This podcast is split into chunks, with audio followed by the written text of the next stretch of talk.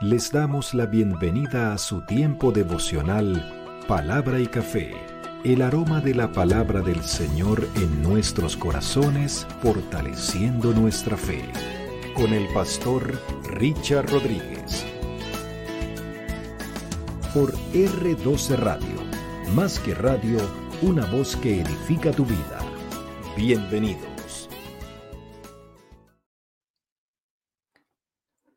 Para hoy, mis amados, para hoy en palabra y café dice de la siguiente manera, Señor, tú eres Dios inmanente.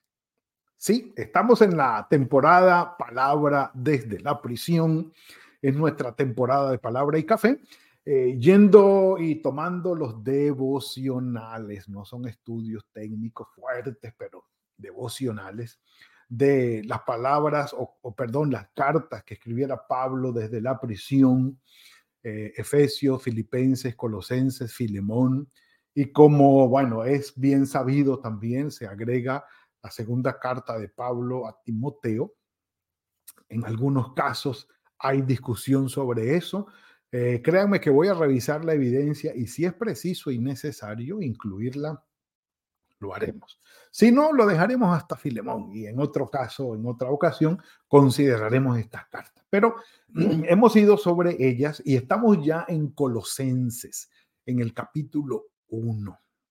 Y Pablo ya nos ha dicho de manera extraordinaria, obvio, hablándole a los colosenses, que no cesan de orar por ellos. Pablo no los conocía, Pablo no fue a Colosas, Pablo no conoció a los colosenses, por lo menos no tenemos evidencia de ello. Epafras fue el que fundó esa iglesia, según se cree, vuelve y juega, pero se entiende esto. Eh, pero Pablo les dice que no cesan de orar por ellos y de pedir que sean llenos del conocimiento de la voluntad del Señor en toda sabiduría e inteligencia espiritual. Espectacular. Ya hablamos de esto. Pueden ir sobre los devocionales anteriores en las plataformas de YouTube, seguirnos allí, compartir eso, porque el devocional allí está un poco más eh, reducido, sin los saludos iniciales ni nada de eso, sino el devocional allí. Pueden ir a revisar los anteriores. Fortalecidos, dice, para que podamos agradarlo en todo, llevando frutos y estemos fortalecidos con paciencia y con gozo. Fortaleza, gozo y paciencia. Tres virtudes fenomenales de parte del Señor, pero termina diciendo, dice que Él nos ha librado del poder de las tinieblas y nos ha trasladado, nos ha llevado al reino de su amado Hijo. Él es el que ha hecho todo esto, todo esto. Por gracia para con nosotros, inmerecido. Nosotros no podíamos por nuestros propios esfuerzos hacer esto, pero preste atención a lo que le voy a decir. Lo único que el Señor pide de nosotros es arrepentimiento y fe enfocado en el sacrificio de nuestro Señor Jesucristo. ¿Por qué? Lo recordábamos ayer, en el tiempo de la iglesia, porque el Señor ha dotado de la capacidad de arrepentirse a todo ser humano y la posibilidad de tener fe a todo ser humano. Es decir, todo ser humano que existe sobre la tierra puede arrepentirse y tener fe porque eso es algo que va innato en el ser humano. Solo que cuando conozca del sacrificio de Cristo, sepa del sacrificio de nuestro Señor, su arrepentimiento se enfoque hacia allí y su fe también. Así que es un trabajo que Dios hace en nosotros, pero pide de nosotros esas dos cositas nada más. Arrepentimiento de nuestros pecados enfocados en Jesucristo y fe de parte nuestra enfocada en Jesucristo también. Un café por eso. Mm. Y alguien me decía que cómo era posible que todo ser humano, absolutamente todo, pudiera tener arrepentimiento y fe. Sí, todo ser humano se arrepiente, aunque sea de haberse comido una lata de helado de chocolate, como quiera, pero se arrepienten, tienen remordimiento, tienen arrepentimiento, cambian en su vida sus hábitos alimenticios y toda la cosa, se arrepienten, se arrepienten y cambian. Los seres humanos tienen esa capacidad dada por Dios, pues la tienen a, ser usada por ellos, a decisión propia. Y la fe, pues la gente confía, confía en cosas, confía en personas, ponen su fe en tantas cosas. Entonces, esas dos eh, virtudes, por así decirlo, el Señor Jesucristo los ha puesto de manera inherente en cada ser humano. Usémosla para esto, porque Él nos ha rescatado del poder de las tinieblas y nos ha trasladado al reino de su amado Hijo, en quien tenemos redención por su sangre, 1.14, capítulo 1 de Colosenses, versículo 14, en quien tenemos redención por su sangre, el perdón de nuestros pecados. Y entonces comienza Pablo en el versículo 15 una porción calificada como un himno en la antigüedad. Sí, esto no lo vimos en aquellos himnos o cánticos de la Biblia en, la, en aquella temporada nuestra, pero aquí está. Desde el capítulo, perdón, desde el versículo 15 hasta el 20 es un himno que técnicamente hablando podemos decir este comentario, leer este comentario de la Reina Valera del 95. Este himno dice, proclama la grandeza de Cristo en su relación con Dios, con toda la creación y en especial con la iglesia, que es su cuerpo. Igualmente, este himno destaca su obra reconciliadora de nuestro Señor Jesucristo para con nosotros y el Padre. Es probable que este himno esté basado en un texto usado en el culto en la iglesia como todos los demás, que muy probablemente fueron usados. Y allí se compárese también, eh, el, cuando ustedes estén leyendo, es un dato técnico también, el CF que aparece allí es compárese con o compárese también, de comparar eh, la información anterior con la que sigue. Eh, Juan capítulo 1, versículo 1 y 2, himno. Eh, segundo, segunda carta de Pablo a los Corintios, capítulo 4, versículo 4, himno. Y Hebreos, capítulo 1, versículo 2 al 4, himno. allí tenemos información acerca de este himno que vamos a ver. Dicho esto, comienza Pablo diciendo, Cristo es la imagen del Dios invisible, el primogénito de toda la creación. Bueno, Aquí está, eh, quienes tienen, eh, digamos, acceso a los dispositivos. La Dios habla hoy traduce, Cristo es la imagen visible de Dios que es invisible. Ojo con esto. Es su hijo primogénito anterior a todos los creados. ¿eh? La nueva traducción viviente, favorita de las mías, Cristo es la imagen visible del Dios invisible. Él ya existía antes de que las cosas fueran creadas y es supremo sobre toda la creación. La nueva versión internacional, él es la imagen del Dios invisible, el primogénito de toda la creación, no, no varía mucho, palabra de Dios para todo. Nadie puede ver a Dios, dice. Nadie puede ver a Dios, pero Cristo es Dios en forma visible. Esa me encanta, esa me encanta. Cristo es Dios en forma visible. Él existe desde antes de la creación y es supremo Señor de toda ella. Esa ahora estamos hablando. Ahora estamos hablando del primogénito de toda la creación, imagen del Dios invisible, tan, tan, y la traducción del lenguaje actual, Cristo es el Hijo de Dios y existe desde antes de la creación del mundo. Él es la imagen del Dios que no podemos ver.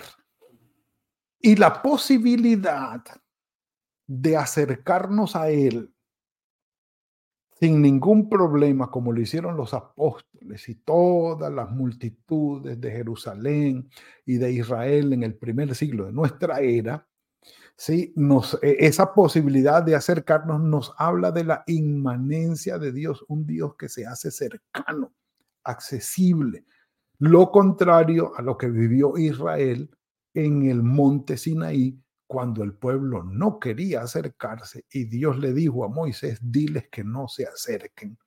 Y cuando Moisés le dijo a Dios, muéstrame tu gloria, le dijo, bueno, Moisésito, papito, yo, donde usted vea mi gloria se muere. Eso no es posible. Eh, te voy a mostrar una, cosita de nada de lo que es mi gloria y que tú puedas verme, pero, pero no es posible. Bueno, entonces Como aquello no era posible, aquel Dios invisible, inaccesible, se hizo inmanente entre nosotros a través de nuestro Señor Jesucristo. Y el verbo que era Dios y estaba con Dios, que era Dios desde el principio y desde la creación, eh, desde antes de la creación, se hizo carne y habitó entre nosotros aquel Dios visible, inaccesible, por, de alguna manera hablando, por los eventos del Antiguo Testamento, ahora se hace visible entre nosotros con nuestro Señor Jesucristo. Un café por eso. Mm. Ya sabemos de quién estamos hablando. Ahora, la gran pregunta que hay detrás de este himno que vamos a comentar rápidamente aprendiendo de la cristología que aparece allí y lo que es Dios inmanente, Dios en nosotros y entre nosotros. Por eso Pablo, eh, perdón, Juan dice, eh, a lo suyo vino y los suyos no le recibieron, más a los que le recibieron, a los que creen en su nombre, Dios les dio la potestad de ser hechos hijos de Dios. Sí, exacto. Entonces, él, vino a, habitar entre nosotros. Ahora, eh, claro, la, imagen del Dios invisible entre nosotros nos da la posibilidad de ver qué, era lo que pasaba. Que hubo gente que empezó a decir que en realidad el Señor Jesucristo ni era Dios, ni era una persona, sino que era un espíritu. Y muy probablemente Pablo esté reaccionando al gnosticismo como una secta y falsa doctrina que quería calificar al Señor Jesucristo como no humano, como un espíritu y como tampoco Dios entre los colosenses. Y Pablo no ataca de frente el gnosticismo, sino que poniendo allí quién es en realidad Dios, forma a los hermanos, les da la base teológica, cristológica suficiente para que ellos puedan decir y decidir quién está equivocado y quién no con respecto al concepto que se tenía de nuestro Señor Jesucristo, la cristología como tal. Que no era Dios, él va a decir sí es Dios. Que no era humano, sí, era un ser humano. Pero era Dios también que fue eh, por muchos años la gran discusión de la iglesia primitiva que siglos después eh, tuvieron que eh, dirimir entre ellos.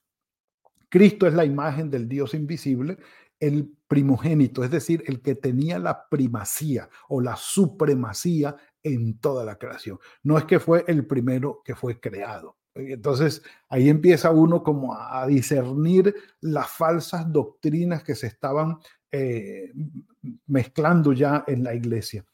Porque en él fueron creadas todas las cosas como la palabra creadora, lo dice Juan en el capítulo 1, versículo 1 y 2. ¿sí? Y también lo dice eh, el autor a los hebreos en el capítulo 11. ¿sí? Entendemos que haber sido creado el universo por la palabra de Dios, de modo que lo que existe o lo que hay fue hecho de lo que no existía, dice el autor de los Hebreos. La palabra creadora, allí estaba el Señor Jesucristo.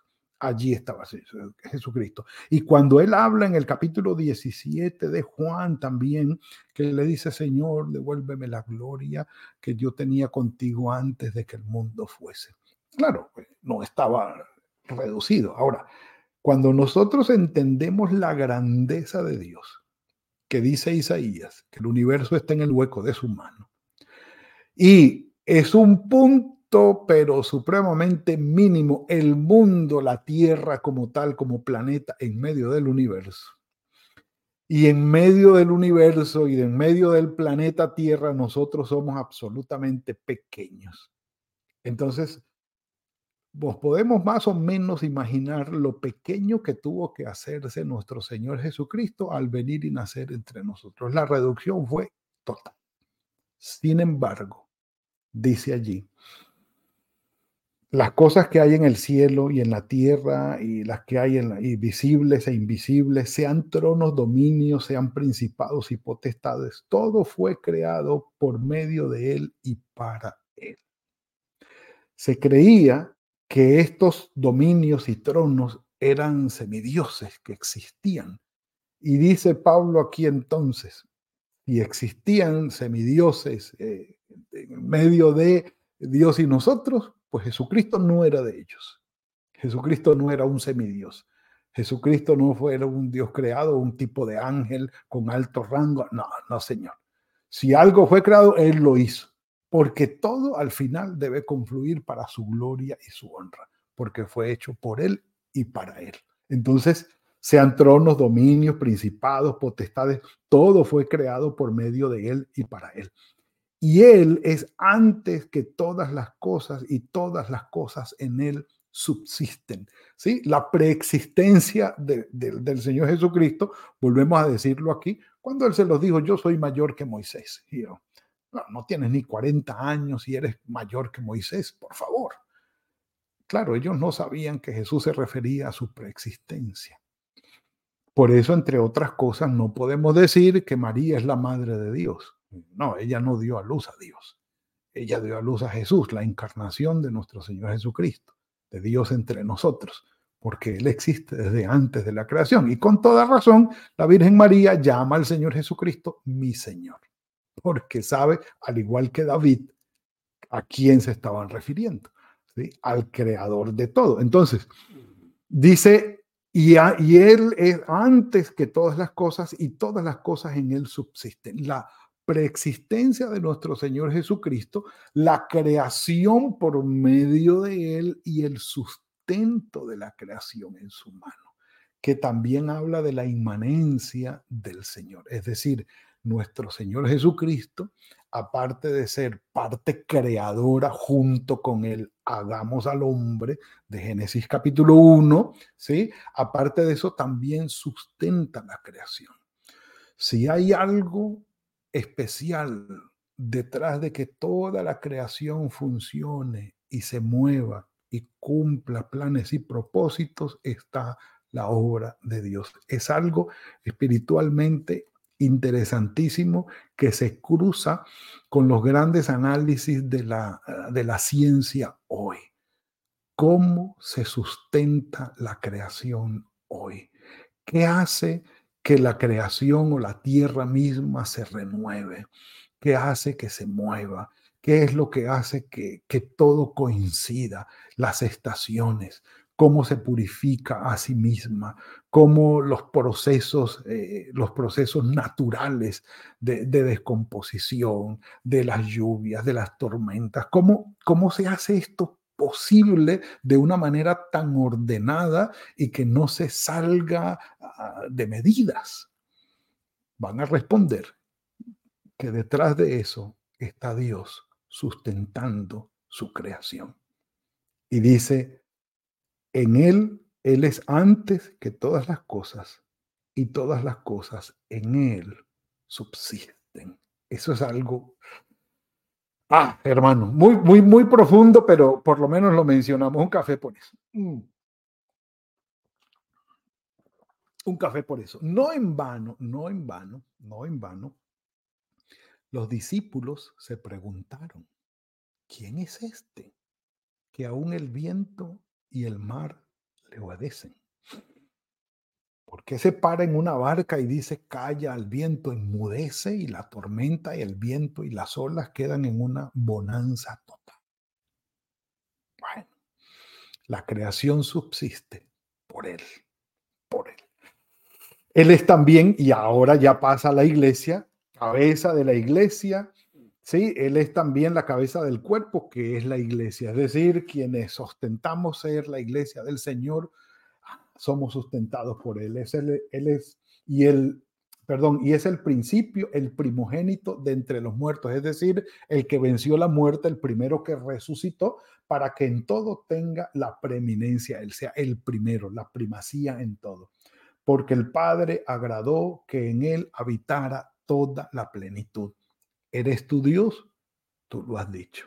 Y cuando el Señor Jesucristo dijo que Él era Dios, dijo el sumo sacerdote, no necesitamos ninguna evidencia más. Es un blasfemo. Mátenlo. Mátenlo. Al Padre le agradó que en Él habitara toda la plenitud. Sí, era humano, pero tenía el poder, todo el poder para hacer todo lo que Él quisiera, como Dios. Por eso le dijo a Pedro, guarda la espada. Si yo quisiera, le digo al Padre que envíe una legión de ángeles y aquí no queda nada. Él sabía, el poder que tenía, el poder que tenía. Y por medio de él reconciliar consigo todas las cosas, así las que están en la tierra como las que están en los cielos, haciendo la paz mediante la sangre de su cruz. Ese era el propósito.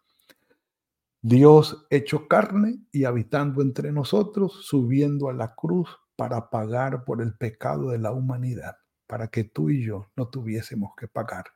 Porque la humanidad, en toda la línea histórica de la humanidad, no puede salir un hombre o una mujer sin pecado. Ninguno.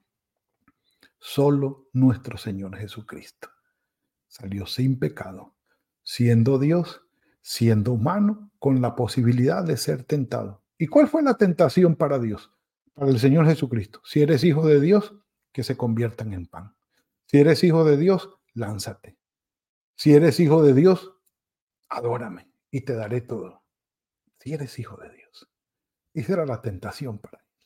Porque era el Hijo de Dios, o fue el Hijo de Dios habitando entre nosotros murió, resucitó, venció la muerte, ascendió a los cielos, nos deja el Espíritu Santo y de allí vendrá por segunda vez por nosotros, haciendo la paz mediante la sangre de su cruz. Tenía que morir él para pagar el pecado de toda la humanidad y hacer justicia delante de Dios.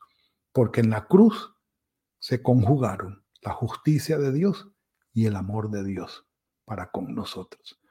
Bendito sea su nombre. Padre, gracias por esta bendición que nos regalas hoy.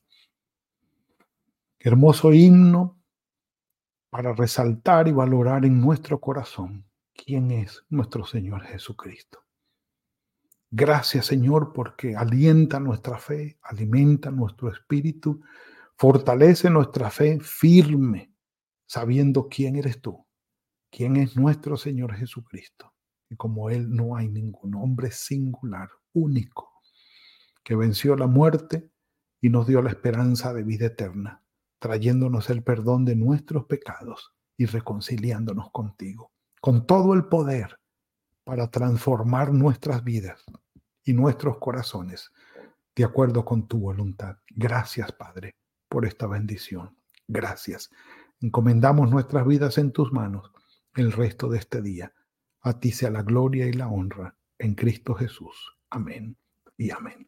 Mis amados, tiempo faltaría, como vieron, pero bueno, bendito sea el Señor. Aquí vamos. Que el Señor haya hablado a sus corazones. Que el Señor los bendiga y los guarde. Que tenga muy buen día hoy, fructífero día de la mano del Señor. Y nos veremos mañana, si el Señor lo permite, en otro tiempo de palabra y café. Que el Señor los guarde.